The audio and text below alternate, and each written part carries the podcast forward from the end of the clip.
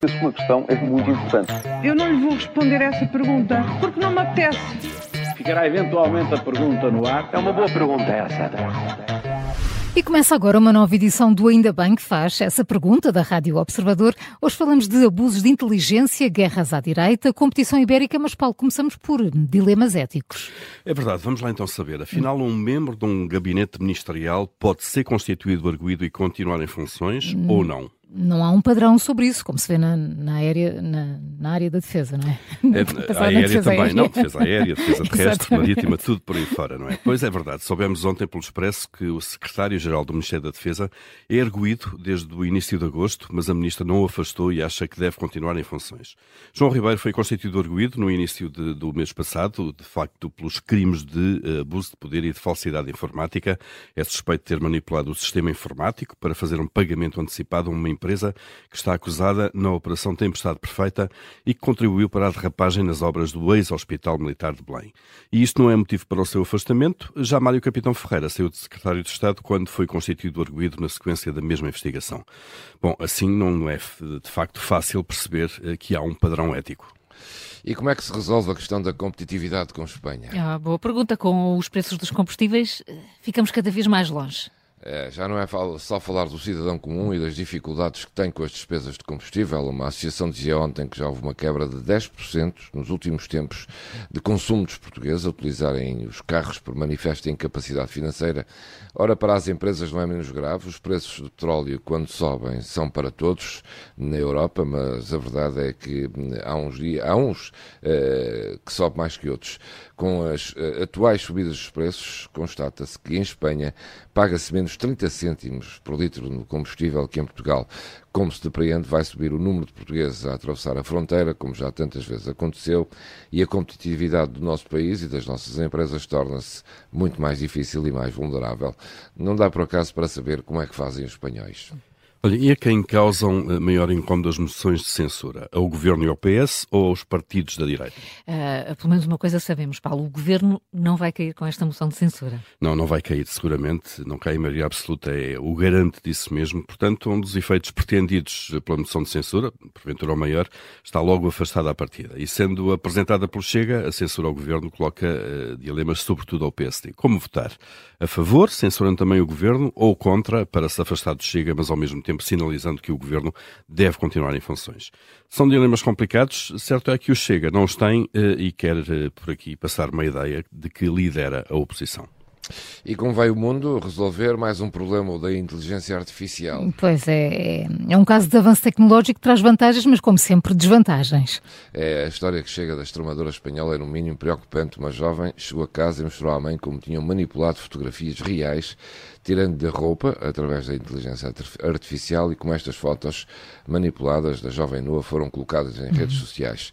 Eh, foram pelo menos duas dezenas de jovens alvos desta manipulação permitida pelo acesso gratuito a plataformas da inteligência artificial. O vídeo em jeito de apelo dramático da mãe da jovem que denunciou a fraude e que incentivou todas as mães a revoltarem-se tornou-se viral e criou uma enorme polémica. A justiça está no encalço responsáveis, mas o problema é saber como é possível conter no futuro estes avanços tecnológicos e para o que não servem. Uh, o mundo está a ponderar bem como se pode controlar esta nova ferramenta. Júlio Magalhães e Paulo Ferreira com as perguntas que marcam a atualidade. Amanhã há uma nova edição para ouvir. A questão é difícil. Eu acho que a sua questão é muito importante. Eu não lhe vou responder essa pergunta porque não me apetece. Ficará eventualmente a pergunta no ar. É uma boa pergunta essa. Esta quarta-feira, venha ouvir e ver a Rádio Observador no Rocio. Emissão ao vivo das manhãs 360 e tarde em direto a partir do coração de Lisboa. Na Semana Europeia da Mobilidade temos um desafio. Venha ter connosco. Venha a pé, de transporte público, de bicicleta ou a cavalo, mas não traga o automóvel. Temos um presente para quem aparecer. Quarta-feira, dia 20, a Rádio Observador ao vivo no Recio, em Lisboa. É já amanhã, contamos consigo 7h24, daqui a pouco as notícias, para já a música, agora em português com o Salvador Sobral, chama-se Pedra Quente e ouve-se assim.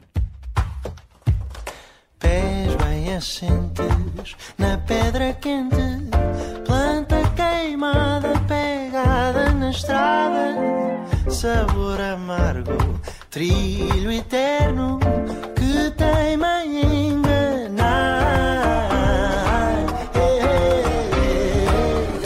Inferno que promete acalmar, em brasa na espera de chegar. Chão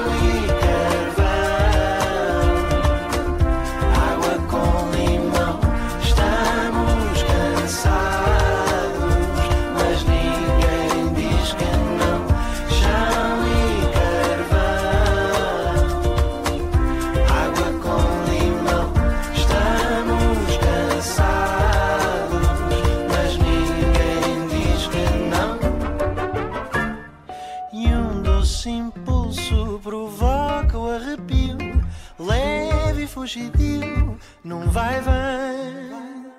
Um grito surdo, uma celebração, velha recordação que teima em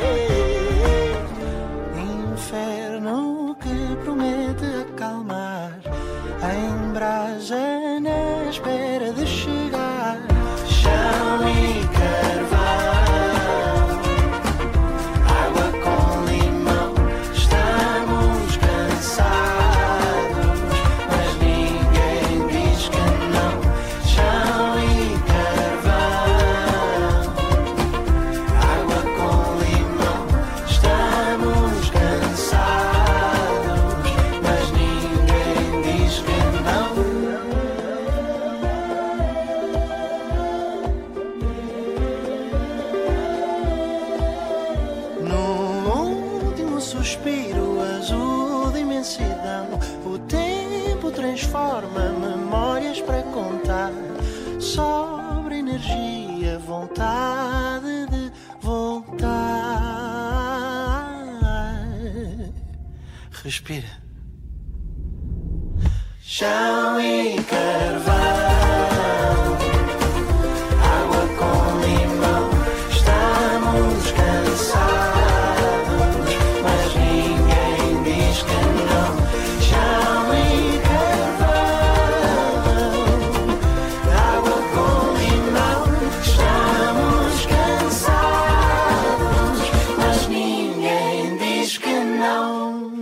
Rádio Observador.